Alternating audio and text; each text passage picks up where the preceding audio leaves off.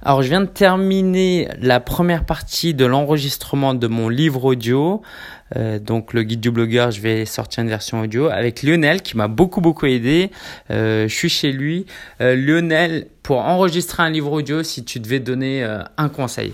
Alors déjà, il, me prend comme ça un conseil pour un livre audio. Déjà, avoir le support papier devant soi ou alors l'écran pour pour faire en sorte de, de bien suivre.